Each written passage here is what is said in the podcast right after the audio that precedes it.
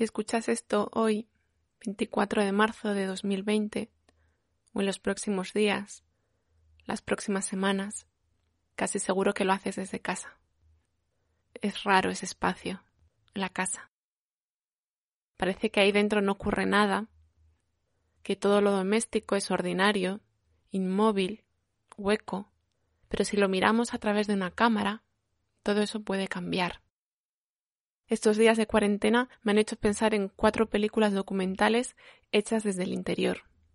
Un cineasta graba en su salón, otro asomado a la ventana, otra desde la mesa de la cocina, y el último pinta escenarios sobre el parqué para una posible película.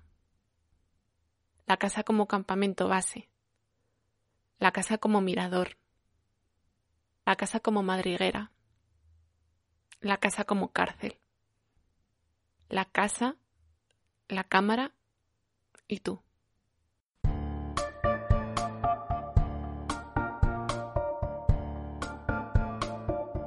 Soy Andrea Morán y te doy la bienvenida a Nueva Carpeta, un podcast en colaboración con Caimán Cuadernos de Cine.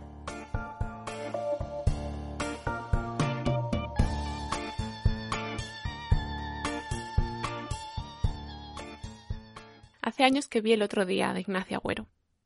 En 2011 y a lo largo de todo un año, este director chileno graba desde su casa el pasar de los días.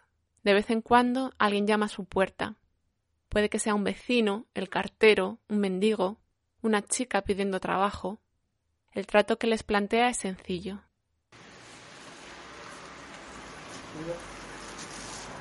Eh, por otro.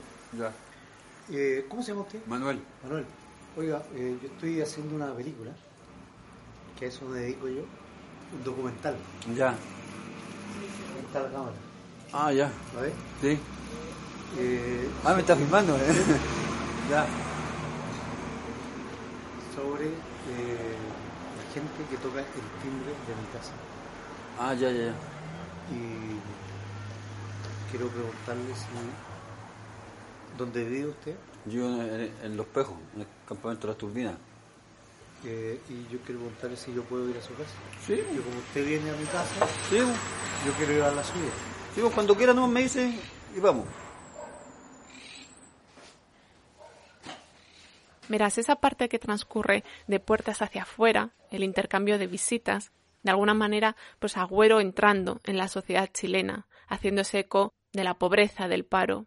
Bueno, pues esa parte la tenía más bien borrosa. No, yo me había quedado con esta película por la luz, la que dibuja sombras abstractas en las paredes, la que proyecta las siluetas de las hojas sobre los muebles, y la que convierte un frutero cualquiera en un bodegón. En 2013, José Luis Torres Leiva hizo un retrato de Agüero en un documental llamado ¿Qué historia es esta y cuál es su final? Es un repaso a su filmografía y también el registro de unas cuantas conversaciones que Agüero tiene con su montadora Sophie Franza.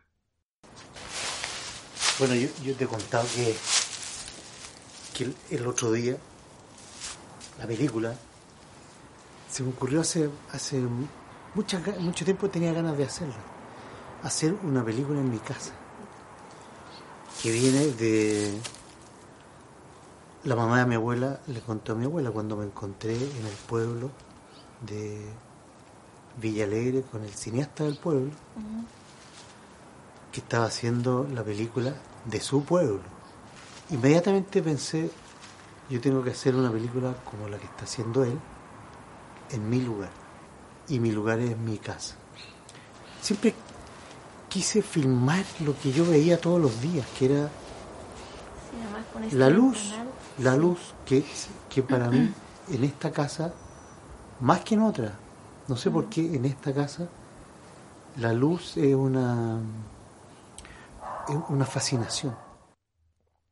Del otro día yo recordaba tres imágenes de manera muy nítida. El mapa de Santiago de Chile colgado en la pared. Algo así como un Google Maps artesanal, con chinchetas e hilos que conectan las casas y los barrios que Agüero visita.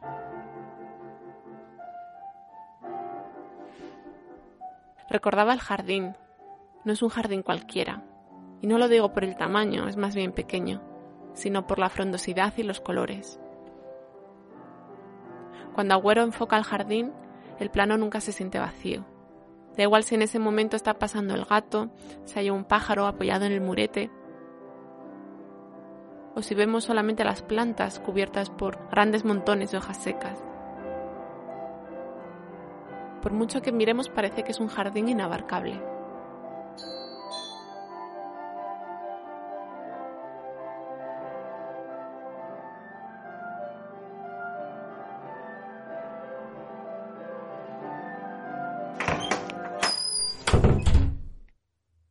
Luego está la fotografía.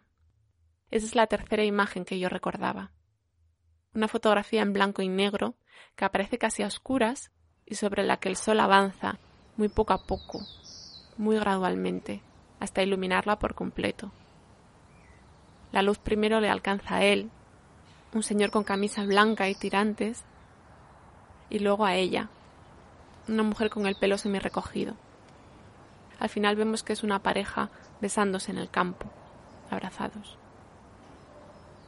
Agüero, que es plenamente consciente de que haber captado ese momento es casi un regalo, ve en esa fotografía el inicio de su historia familiar, también de la película. La coincidencia del otro día, de la posición de la fotografía en el armario, con la luz del sol que la iluminó, con las hojas que le hicieron sombra, con el hecho de que yo estaba justo en ese momento ahí filmando, coincidencia que se da muy pocas veces, o quizás una sola vez, hace que sea aquí donde comienza la historia. Por ejemplo, puedo decir que los de la fotografía, que los de la fotografía son mis padres recién casados, en 1945, en la isla Quiriquina. Agüero en ese momento le interrumpen desde la puerta. Se va, abre, comienza a charlar con un hombre. Ocurre más de una vez. Es como si él quisiera contar su película, pero la realidad le reclamase. No, no. Dejémosle ahí y vayamos a la siguiente casa. Muchas gracias. No. Hay una conexión entre El otro día y Tish, un documental de Víctor Kosakowski, y esa es la de estar con la cámara encendida cuando llega por fin la casualidad.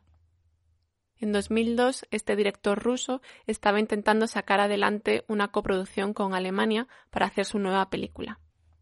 Viendo que aquel proyecto estaba estancadísimo, decidió cambiar de idea y planear una película con lo mínimo.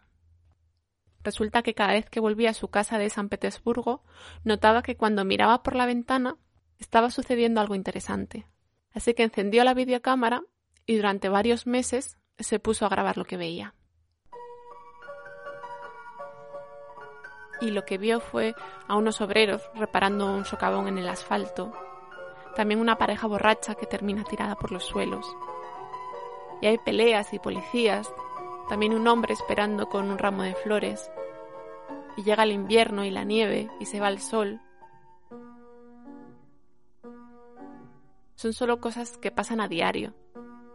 Son gestos, pasos, acciones que la cámara busca o que se los encuentra.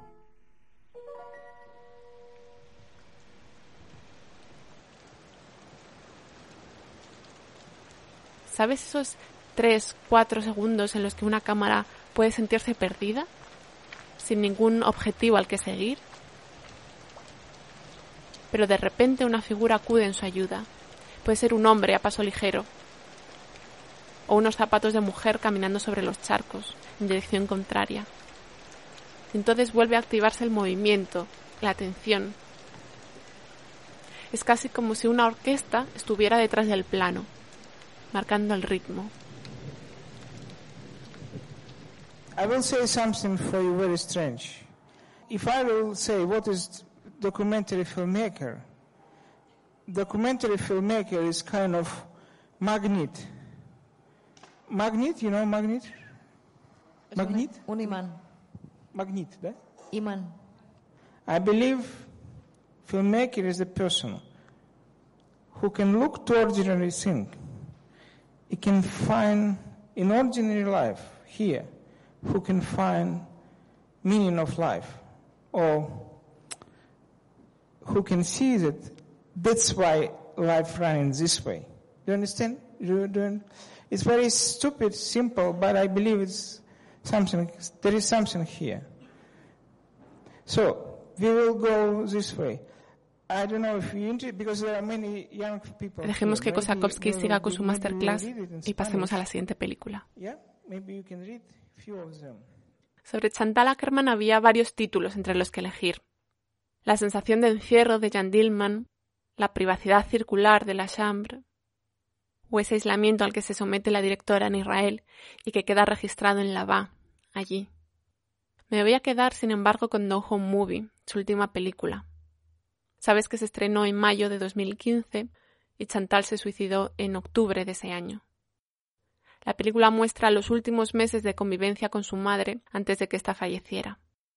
Me he acordado de No Home Movie primero por las conversaciones que mantienen en la mesa de la cocina. Comme ça, jolie petite fille. J'étais fière.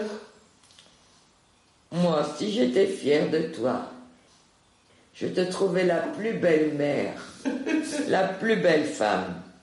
Además me interesa mucho esa idea que sobrevuela la película, no saber muy bien dónde está el hogar, que es algo muy distinto a la casa. Sentirse en el destino o sentirse en tránsito.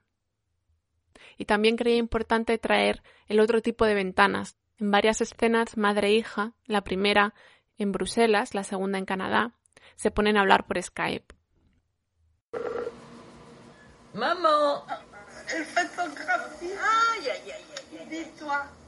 Chantal acerca tanto la cámara a la pantalla del ordenador que todo se llena de píxeles.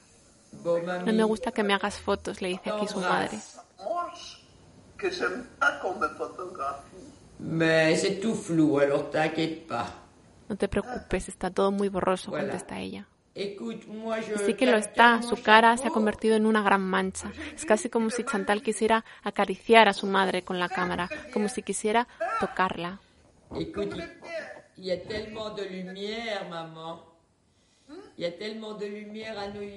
También en la mesa de la cocina están charlando Jafar Panahi, su ayudante de dirección, en el documental Esto no es una película. En 2010, Panahi fue condenado a prisión domiciliaria, acusado de propaganda contra el régimen iraní. Entonces le retiraron el pasaporte, le prohibieron hacer cine.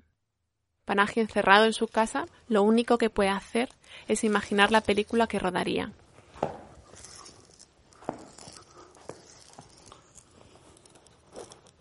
Coge la cinta americana y comienza a señalar sobre la alfombra lo que sería la casa de la protagonista, la puerta por la que entraría, cómo avanzaría la trama, hasta que,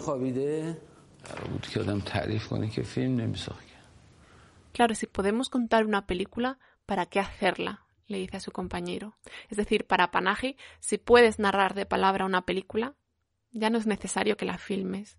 Cuando parece que ese documental precisamente no va a llegar a ningún puerto, se produce ese momento realmente cinematográfico que, siguiendo el criterio de Panaji, por mucho que yo intente describir ahora, necesitarías verlo.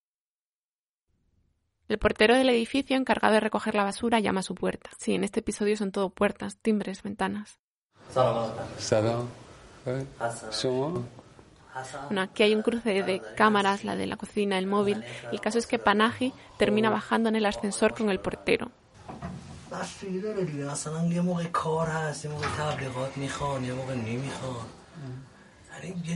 Paran en cada piso recogiendo las bolsas octavo, séptimo, sexto, quinto. Unos vecinos no están, otros simplemente pues, les entregan la basura, otros quieren encasquetarle al perro, cuarto, tercero, segundo. ¿Sabe que yo estaba aquí cuando vinieron a detenerle? Cuando llegamos al garaje, todo está a oscuras. La verdad es que da miedo. Parece que algo malo va a ocurrir. Desde fuera llega el sonido, unos petardos o unas explosiones, unas voces. No salga, señor Panaji, le podrían ver con la cámara, le advierte el portero. Pero Panaji se asoma a la entrada. En la calle hay una hoguera, que bien podría ser de celebración o de catástrofe, quién sabe. Es como si la vida quedara al otro lado de la verja y nosotros simplemente podemos contemplarla unos instantes.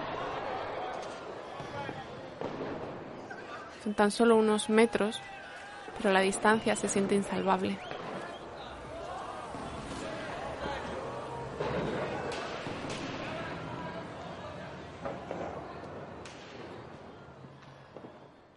Se cuenta que esta película, que juega a no serlo, como La pipa de Magritte, fue sacada de Irán en un USB dentro de una tarta de cumpleaños. Unos días después tuvo su estreno internacional en el Festival de Cannes. Supongo que así se mandan en el siglo XXI los mensajes en una botella, en un USB, o se lanzan al mar de YouTube o al de Evox y se espera que alguien los encuentre o que haya una respuesta.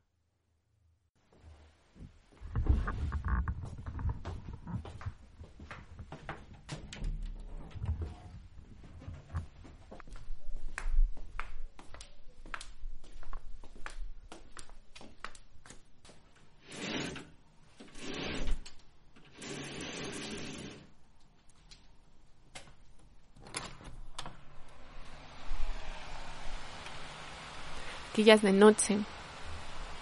Nadie a la derecha, nadie a la izquierda.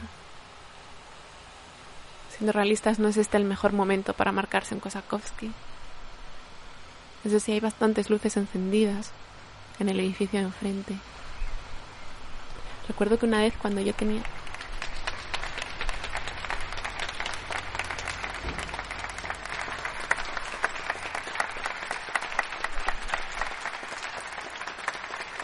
Son las ocho en punto.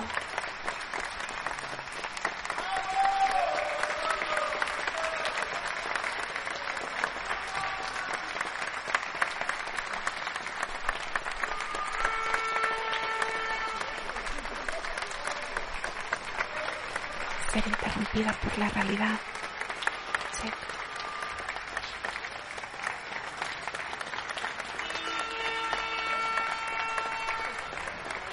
De menos mi cámara.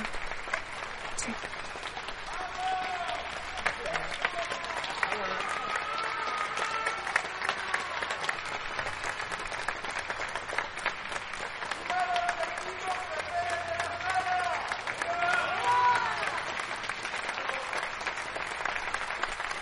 Preguntarme si de alguna manera el audio puede hacer zoom.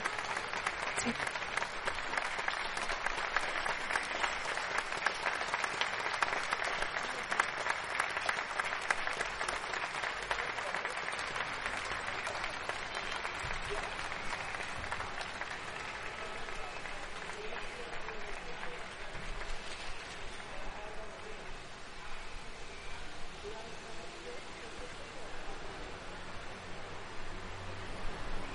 Esperar a que lo importante pase y registrar el vacío de después.